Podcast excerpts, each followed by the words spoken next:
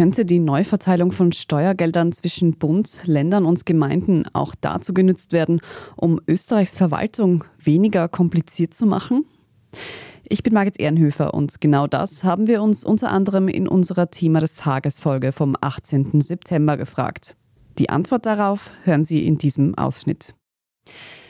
Gerald John, du bist hier beim Standard in der Innenpolitik sozusagen unser Finanzausgleichsexperte. Ich finde ja, dieser Finanzausgleich zeigt wieder, wie kompliziert die Verwaltung in Österreich ja. ist durch diese föderalistische Aufteilung. Wäre dieser Finanzausgleich eine Möglichkeit, um da die Kompetenzen neu zu verteilen zum Beispiel? Also die große Staatsreform, das geht nicht im Zuge des Finanzausgleichs, das wäre wieder was ganz anderes, die Kompetenzen grundlegend jetzt anders zu ordnen. Aber ja, der Finanzausgleich bietet eben den Hebel, dass man gewisse Commitments trifft, dass sich zum Beispiel alle Akteure auf gewisse Ziele einigen. Das ist vor allem ein wichtiges Punkt, ist der Gesundheitsbereich. Der Sozialminister, Sozial- und Gesundheitsminister Johannes Rauch hat ja vorher relativ den Mund vollgenommen. Er wollte eine große Gesundheitsreform. Er hat zwar auch dazu gesagt, ja, die Chance ist natürlich groß, dass er scheitert, aber er will es zumindest probieren. Und da geht es um nichts anderes als darum, dass die verschiedenen Akteure vereinfacht gesagt mehr an einem Strang ziehen. Das Problem im Gesundheitssystem ist, dass die Zuständigkeiten zersplittert sind. Also die Sozialversicherung ist für die Niedergelassenen Ärzte zuständig,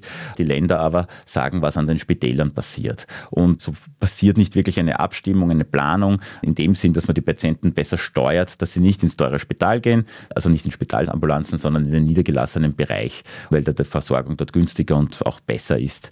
Sowas kann man vereinbaren beim Finanzausgleich. Ich habe nur die Befürchtung, da immer noch über das Grundsätzliche so viel gestritten wird. Ich hoffe, dass die Zeit nicht zu knapp wird. Ja, also wir sind ja schon jetzt Mitte September. Es ist immer noch die Geldfrage offen und die Länder sagen, naja, Gesundheitsreform brauchen wir gar nicht reden, bevor der Bund nicht irgendwie einmal das Geld gibt, damit wir überhaupt den Betrieb aufrechterhalten können. Ein anderes wichtiges Thema, wo man potenziell sehr viel weiterbringen könnte, wäre das Umweltthema.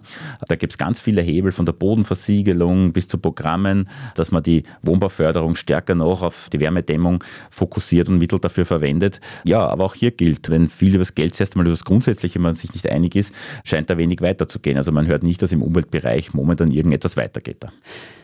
Jetzt wurde da heute eben, wie wir es vorhin schon gehört haben, wieder keine Einigung erzielt. Wie geht es denn da jetzt weiter oder was hat das dann auch für Auswirkungen? Naja, dass heute keine Einigung erzielt worden ist, das war schon irgendwie absehbar, da waren die Positionen zu weit auseinander. Naja, also um das fertig zu kriegen, müssten sie schon bis November, bis Ende November irgendwie unter Dach und Fach bringen, weil das muss noch durchs Parlament. Wenn es nicht gelingt, dann geht es die Republik sofort auch nicht unter. Also nicht, dass die jetzt niemand ein Geld hat, weil dann wird der Finanzausgleich fortgeschrieben, der alte. Aber das wäre schon meines Erachtens schon sowas wie eine politische Bankrotterklärung. Also die Regierung ist angetreten, um zu gestalten. Das sollte auch das Ziel der Länder sein. Und wie wir vorhin besprochen haben, hängen da ganz viele Entscheidungen. Man kann ganz viele Akzente setzen für gewisse Schwerpunkte. Ja, und das Problem wäre dann, es würden die Defizite in den Ländern steigen und man müsste dann sowieso irgendwann mal stopfen, diese Löcher. Also es würde schon, ich würde sagen, ein, ein Beweis sein, dass die Republik dysfunktional geworden ist. Also an dem, glaube ich, dürfen jetzt die Länder, der Bund und die Gemeinden nicht scheitern. Woran es bei der Einigung über den Finanzausgleich aber derzeit noch hapert, das hören Sie in der Thema des Tagesfolge vom 18. September. Überall, wo es Podcasts gibt. Etwas Gutes für die Umwelt zu tun, ist manchmal leichter als man denkt, wie zum Beispiel durch den Wechsel zum richtigen Stromanbieter. Gib auch du dein Go für eine grüne Zukunft. Ganz einfach online, in nur drei Minuten zu Go Green Energy wechseln und von grünem Strom zum fairen Preis profitieren. Mehr Informationen findest du auf gogreenenergy.at. Gibt es außerirdisches Leben? Haben Tiere ein Bewusstsein? Können wir durch die Zeit reisen? Es gibt so viele große Fragen, die uns Menschen seit Jahrtausenden beschäftigen. Aber erst jetzt kann die Wissenschaft Antworten darauf liefern. Oder neue Rätsel entdecken.